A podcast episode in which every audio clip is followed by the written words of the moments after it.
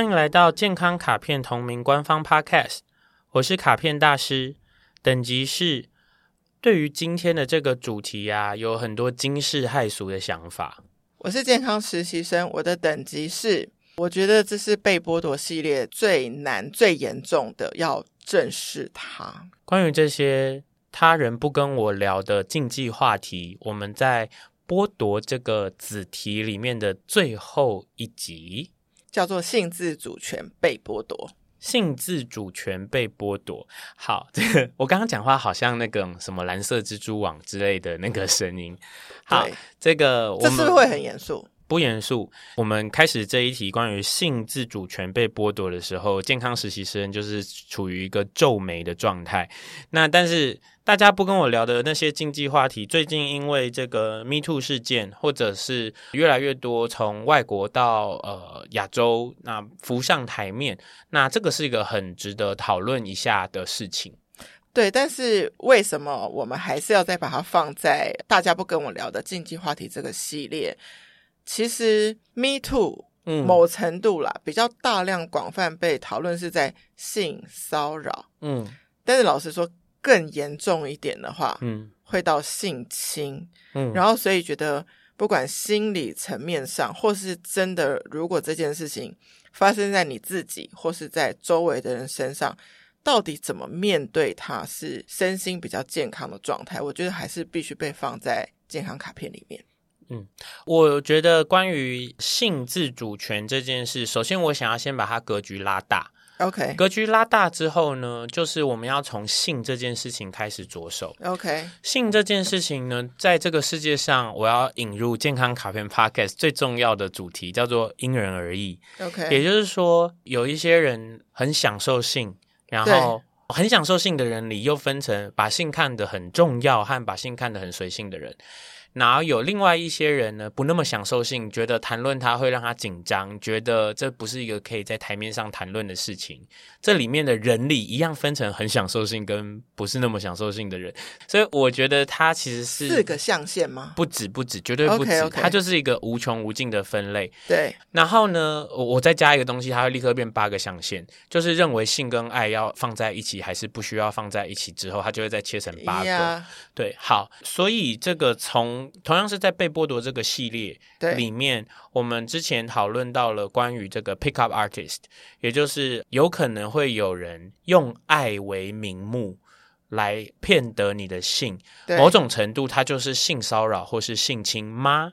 嗯，对，我就觉得这个是很难的。比如说，如果有人用恋爱的氛围，然后把一个女生带进了饭店，嗯，然后发生了性关系，嗯。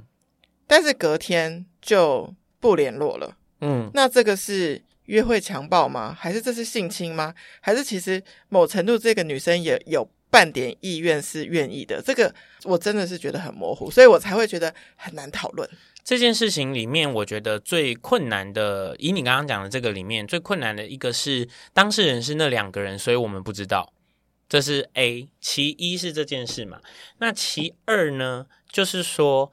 这个里面好像跟一些后续事件前往的方向有关，对，也就是说，他们前面的剧情是一模一样的。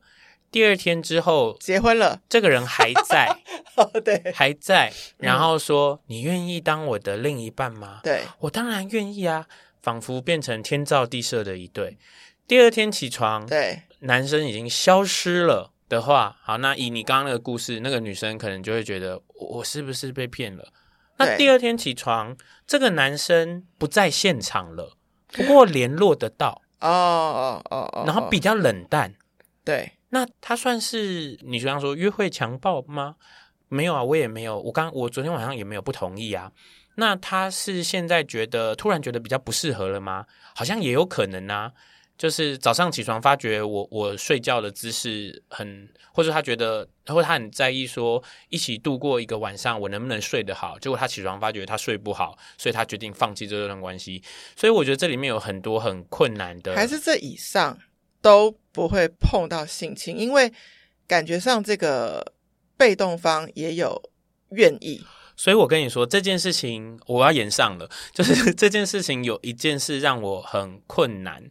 就是前一阵子，尤其是啊，我会不会延上啊？就是我们讨论很多女权，或者是有一些相关组织的时候，他们会提到说，即使是伴侣，就是甚至结了婚，uh huh. 然后如果说我求欢，对，然后被拒，对，就不应该。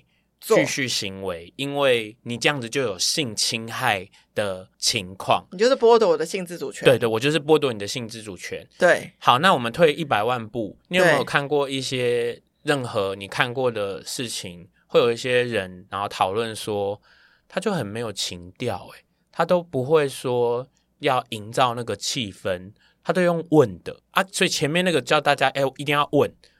然后后面有一群人在抱怨说，他都用问的，他都不会就是营造一个罗曼蒂克的气氛，然后自然的发生。对，那我就觉得这里面充满了矛盾。矛盾，对对。然后再来就是，好像说，如果后续这个人的态度是我其实是因为我爱他也爱他，就比较可以被原谅。其实结果上没有什么差别啊。对，还是说性侵应该要？再定义更清楚，它是严重到你第一时间即将发生，我就已经跟你说 no，你还硬要，这种才算。我觉得这个可是这种很危险嘛，尤其是不管说你说他们是强壮的人跟比较弱小的人，或者是年纪比较大的人、年纪比较小的人，或者是他们有些权势上、地位上的差异的时候，那个要说 no 的人，他都有很千头万绪。那我我觉得这个虽然我们健康卡片一直都很喜欢从定义着手，但是在这题呢，我是没有要淌这个浑水，我不要对这件事进行定义。然后我我就在研究这一题的时候，有想到说，因为最近的 Me Too 事件，才更加的有一个资讯是清晰一点点的，嗯，就是这个人如果。有足够的证据，然后会不会被法律上认定是性侵，也要看对方的年龄。嗯，然后还有一件事情啦，我觉得在我来说，我当然是觉得没什么。可是呢，那我觉得其实现在不是那么不被大家讨论的是，会有蛮多人认为有一些人是其实是利用这个事情来做某种程度的利益交换。然后，如果换不成、谈不拢的时候，他就转而变得有点像性侵。那可是有一些人是觉得这件事是没关系的。那我们要如何在这里面找到那个界限？我觉得也很困难。你意思说，其实本来第一时间这件事情是两情相悦。好，本来这件事情第一时间可能是两情相悦，嗯，可能是。快要性侵了，这个时候，如果那个快要性侵人家的人说：“我会负责任啊，我会养你啊。”嗯，然后这个人权衡了一下，说：“哦，我不想工作了，我不想努力了，我要被养。”然后他就同意了。之后这个人又没有继续养他了，他就告他，他性侵我。那如果是这样子呢？我们根本找不到那个来龙去脉，时间轴的问题，对不对？嗯、在。发生的那一当下，我们的意识是，也许都是 yes，嗯，但是时间轴过去之后，那这个有时候没有办法被解释成性侵，是因为他改变心意了。对，就跟如果你爱我的话，我们就是谈恋爱；你不爱我的话，你就是性侵。嗯，这个是在 Me Too 事件后的另一个大家不敢很大声的讨论的，所以很适合这一个主题叫做。大家不跟我聊的那些禁忌话题，对，因为我觉得所有跟性有关的事情，我都觉得它偏私密。所谓的偏私密啊，不是只是指就是它不适合公开大声谈论。我会觉得那都是很每一个人非常因人而异，而且不太适合一直开诚布公的讲的事情嘛，所以它就有点点困难。这个让我想起有有一部应该是美国影集，他是在讲熟女，然后她遇见了各种各样的约会对象。嗯，就是有一个他的不同楼层的邻居，就是看起来很健壮的一个男生。嗯，所以这个女生每次只要搭电梯，然后看到这个男生走进来，然后这个男生就是要去慢跑，他看了两三次，他都觉得他很有性吸引力。嗯，这个女生觉得男生很有性吸引力。嗯。终于有一天，这个女生就是窍门打开，可能是跟姐妹淘出去有喝酒，又再次遇到这个邻居的时候，他就亲上去了。嗯，好，然后男生就当然想说，哎，把你带回我家，因为他们根本就住同一栋楼。嗯，所以两个都进了男生家。嗯，那男生就说：“我要去准备一下。”女生也说：“那我要去，可能要去呃那个浴室，把自己再弄得干净一点啊，嗯、喷香香啊，这样。”所以就各自去准备。然后后来呢，女生进到男生准备好那个房间，看到就是很像性虐待的一些、嗯、SM room 的道具。对，他就说。No，这不是我想象的，然后他就他就走了。嗯，所以这一切就是没有发生，所以他们两个期待值不同，嗯、所以离开。但是这从头到尾也只有他们两个知道。嗯，所以性这件事情，如果这个人 yes 了，他也就也就在他们俩之间发生啊，不是这样吗？嗯、我来反转一下你这个故事，就是这个熟女喝了一点酒，然后亲上去，然后这个男生就把她推开，说我已经跟另外一个男生结婚了。然后他就告这个女的性侵，也是可以的，完全合理。Oh. 所以你看，就是这个故事是不是百转千回？对耶。所以，但是你看哦，是这个女生的情绪，就是我刚刚说，就是有一些人会说，哦，这个是一个自然而然的事情。只是她没有预想过，就是他他幻想，他可能还甚至觉得说，这个男生整天在裸上半身慢跑，就是在诱惑他，说不定他是在诱惑其他年轻男性，也是有可能的，也是有可能的。对，但是更罪证确凿的就会是被性侵者是未成年。我在我们进入这个很值得讨论的这个话题之前，因为你刚刚讲影集，所以我想要讲电影。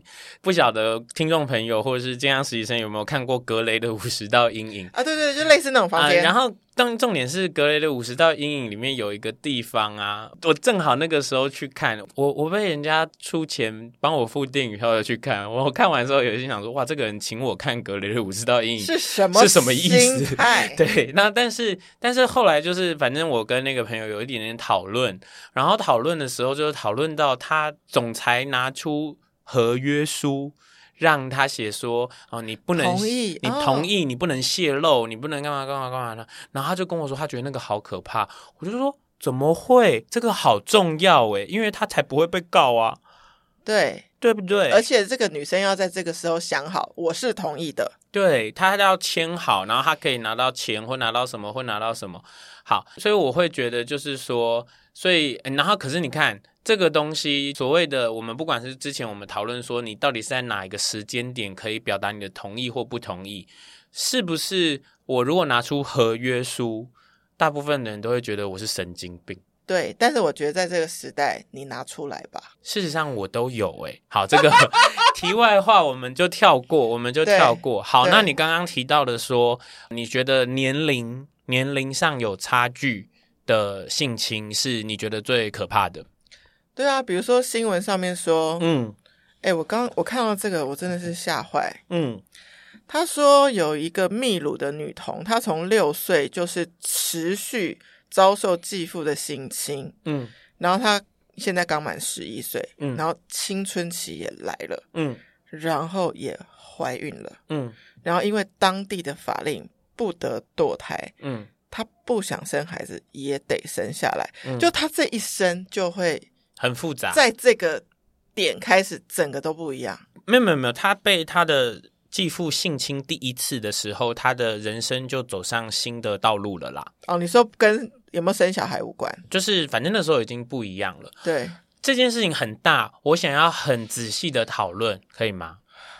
好，我我我不见得能够懂，我真的不明白。呃这件事情，我想要，因为我其实是喜欢从源头讨论事情的人，对，所以这件事的源头呢是继父，他对继父是不是恋童癖？嗯，这边没有交代，但是我们想象他是恋童癖才做得下去。如果六岁，真的做不下去。好，我们先想象他是恋童癖。好，这个社会对恋童癖的解套是什么？没有特别听说，所以没有人救恋童癖的人。OK。好，我们现在假设恋童癖跟不知道该举什么例，忧郁症一样，是这意思吗？嗯，如果他没有办法对成年的人产生性的欲望，他是否在全世界的法律之下，他应该此生不应该有性的愉悦？哦，这题太难了。好，那我们现在再退回来一个，所以这件事情跟另外一个东西有一点点关联，就是娼妓合法化。嗯哼嗯哼嗯哼，你凭什么觉得这个世界上的每一个人都一定交得到另一半，或是想要交另一半？这个我倒可以同意。那你为什么不让大家花钱处理？好，那我我觉得啦，我觉得呃，这个东西就是这样子。首先，我希望大家不要对于如果这个人对小朋友的身体有性的欲望，我不希望大家贴标。OK，因为那总之是一个真实的冲动和真实的情绪，他真的是有那个感觉，他才有可能这样做。我反而会觉得，他们在这个世界上必须有一条出路，不然的话，他的这个压抑久了就会成为所谓的犯罪。但是，就算娼妓合法化，也没有小孩娼妓啊，所以我的概念是，是不是应该要用一些 AI 技术或是科技，让他，例如说他戴上 3D 眼镜，他就可以去一个没有真实的人的地方，然后让他把他的这个压力宣泄掉，不然他就会是一个不断承受张力的张力体，然后他有一天会爆炸变成犯罪。那这件事，这个是要要去想到很源头，就是你现在连说犯罪者的心理。他其实那个冲动也是正当的，因为他生他生下来生而为人，他就是这样。如果你觉得大家可以生下来就有性倾向的不同，或是有喜好的颜色的不同，那你你就应该要能够接受有。然后还有还有还有，你听我说，这件事情也有反向的问题。对，喜欢小朋友的人被大家基本上比较讨厌。嗯哼，喜欢年纪大的人，如果他就是喜欢性侵阿嬷。对，或者是没有他谈恋爱的人都是阿公跟阿妈哦，然后他也是会被贴标，也是被被贴标，可是他不，他被贴标，可是他不会有问题，他顶多被人家说你是不是贪他的钱或是什么，可是不会严重到变性侵犯，然后他不会被贴标成大家唾弃他或是干嘛，所以那这样子对小朋友有欲望的人是最他他就无路可走啊，你们就是不能不给人家路走。然后他在犯罪之后就骂他，所以当有些人觉得你会去性侵小朋友，或是你性侵你的家人，或是你性侵你的下一代，因为继父是没有关系的嘛，有的还甚至是对直接是有关系的，对这样子的人，我们不能把他归类成变态。我觉得就是因为他在某一个时间点被归类成变态了，就更变态。他。不是 你，你这样很不好。就是他被归类成变态了，所以他才知道没有人会救他和帮忙他，他必须自己找到出路。于是他最后就会有法律上的问题。所以再退回去一点，也许这个继父之前有过一个不能解决的创伤，或是没有出路，最后他才选择这条路。对，或者就是说，我我觉得这个故事里当然是这个故事依然是不好的故事哦。就是我还是完全的觉得他需要被处理，因为他是在，因为以我们来说剥夺这件事，小朋友还没有明智到知道发生什么事，然后你又是继父，他不敢忤逆你，所以你基本上就是权力上或什么上的犯罪啦，这个是没有问题的。可是源头他为什么会走到这一步？嗯那个没有被解决的话，这样的事情只是会再继续在明天、下个礼拜、半年后继续发生而已。因为他没有彻底的解决，最终他的那个需求他没有宣泄，他没有道路，然后他还会被人家骂变态。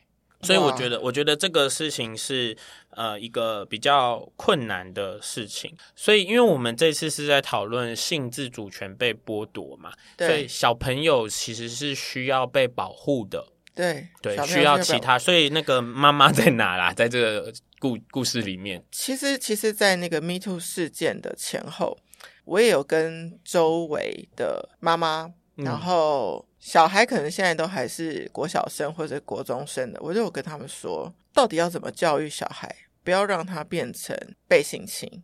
嗯，大家都说这个尽量延缓他们在外过夜。嗯，好，然后通通都沟通说，就是无论如何不能跟单独的跟男生在一起，不管他是夏令营带队你出去的老师，或是 whatever，都不能，因为他们还小，他们没有办法去想说这个是性的享受。我刚刚听到一个贴标、嗯、是什么？男生，男生，所以女老师没关系吗？好像似乎是目前是这样子的分别。呃，美国有就是老师跟十岁、十一岁、十二岁的男童发生全班男生发生关系，然后被关起来。嗯，女老师嘛，嗯嗯，所以我觉得你们这个贴标好像仿佛埋下了某种危险的种子啊。对，对，对，所以应该说这件事大家都会觉得还蛮不知道该怎么办的，因为它很难。对，他蛮不知道该怎么办的。不过我会有一种想象啊，就是说性自主权被剥夺这件事情啊，需要很多层面的资源。和关照跟努力，所以哈，我们人假设你想要对这件事出点力，对，你要保留一些能量和力气在身上，你才有办法关照到周围。换句话说，你平常要不能让自己完全被塞满，嗯，你才看得见一些什么，然后你才防范得了。所以我觉得这是一个很大健康的议题。我觉得。性侵的这一题，我们可能还有一件事不能不聊到，嗯，因为我觉得，既然是透过声音节目哦，可能就是有一些真的是别人不愿意聊的，嗯，如果现在真的有听众，因为毕竟我们现在听众是真的全球都有可能在听，假设正在听的人，他其实是真的，嗯，被性侵过，而且他也决定把这个秘密掩盖一辈子，嗯，他能怎么样让自己心里好一些？首先，我觉得你要持续的创造一个往外扩大的安全网，让自己的心情上，嗯，是可以缓慢或说温和下来的。然后，我会想象是需要有一天要能够说得出来，嗯，不可能真的。掩盖一辈子，就是说，你可以，你可以掩盖一辈子.但它不会是健康的。嗯哼，对。然后你可能会发现，说出来的时候，你会有某种程度的宣泄。那你不说出来啊，你可能在看新闻或是干嘛的时候，你的里面也有一些些在整理。嗯，那我会这样子说，可以透过一些比较。不是那么直接的方式，让自己有一些这种情绪的处理跟宣泄。比如说，你去上瑜伽课，嗯，然后你会专心在你的身体，专心在呼吸，然后在大休息的时候，老师可能会讲了一些希望你能够爱你自己的事，然后可能他对你有点触动，所以那个人在大休息的时候就落泪，然后他落泪完之后，他就会觉得有一点什么东西被松动了。然后从这个时候，他就会可能多一个可能可以触碰这个议题的孔洞，所以这件事情就是对我来说还蛮简单的。不管你有什么要处理的问题，就是方方面面的往你自己的全方位健康努力，你会得到很多。你做一些冥想嘛，听一些 podcast 嘛，做一些运动嘛，然后自己料理嘛，去旅行嘛。生命就是一个疗伤的过程，从痛当中其实也是好好的感受那个痛，然后从那里出发，但重点是出发要做些什么事，让自己趋向健康。好想要在这一集的完结之前分享一个神秘个人小故事哦。我小学三四年级的时候，我是小朋友嘛，然后呢，有一点点算是搭校车的时候被五六年级的学长。有一点点不严重的性侵，好了，我自己觉得不严重啊，就是他可能会摸我重要部位，然后会抓我的手摸他的重要部位，嗯，然后他就塞纸条给我，纸条上有一些那种网络上可以浏览的 maybe 色情网站的资料，对。对，然后我回家了之后啊，爸爸有发现我有那个纸条，纸条，于是爸爸就生气的。对我说：“你为什么看这种东西？怎样怎样怎样的？”嗯，的时候，你知道我在想什么吗？不知道。我在想，我不能供出那个学长，不然他会有大麻烦。因为其实家长可以去跟老师抗议。Anyway，不管是哪一个，但是我 就是说，这可能是我。你居然是 care 是他？我比较没有，我就是想 息事宁人。你觉得没什么吗？对，我觉得没什么。可是长大之后，我会觉得，要是这件事发生在例如我的小孩子，或者是我身边的小孩子身上，我会觉得这个是不可以的。可是说老实话，那个学长何尝不是小孩子？对，你觉得他也不见得是他，我也不见得觉得他发展完全了。对，所以所以这件事很困难。对。对，每一个人的意识成熟到什么程度？对，而且你看我这个奇怪的个性，只想你说没什么事，只想息事宁人。我还以为你是想要跟我说，你想要那个打开那个网址看。哦，我我就我我就是打开那个网址看，才会被爸爸发现。啊，原来是 这样，这样。